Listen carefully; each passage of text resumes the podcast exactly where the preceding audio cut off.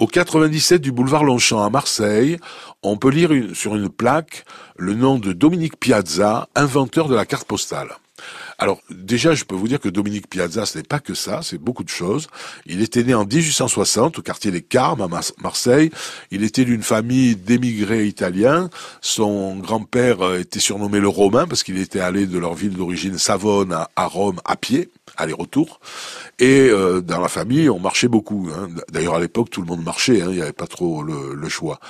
Et ce Dominique Piazza, il a d'abord il a fait des petits boulots, une scolarité chaotique. Allait vendre le petit Marseillais hein, dans, dans, la rue à la criée. Et puis, euh, bah, il a fait une entreprise de maçonnerie. Puis s'est bien débrouillé. Puis il a fait une grosse grosse entreprise et il a fait fortune.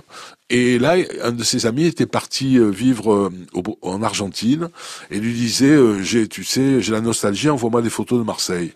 Alors Dominique Piazza lui envoyait les photos, mais les photos, il en avait beaucoup, c'était lourd, les paquets étaient lourds, ça coûtait très cher.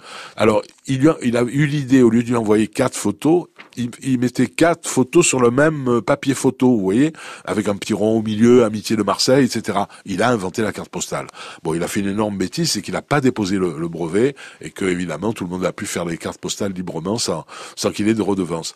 Alors Dominique Piazza, deux, il est à, euh, il a été parmi les fondateurs et le président de, des excursionnistes marseillais.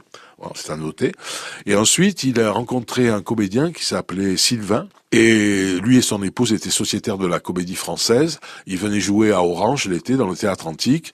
Et puis ils avaient une maison à Andoum. Et là, Piazza a dit à Sylvain, et si on faisait un petit Orange à Marseille, sur la corniche, là où j'ai acheté un vallon qui s'appelle le Vallon du Silence? Et c'est ainsi qu'est né le théâtre Sylvain, fait des mains de Dominique Piazza et de ses ouvriers, qu'il a payé lui. Hein. Il a tout, tout Qui a eu à l'ouverture un triomphe. C'était toujours plein, mais pas assez rentable. C'est la raison pour laquelle il en a fait don à la ville de Marseille, qui aujourd'hui permet ce théâtre de revivre dans un cadre absolument enchanteur.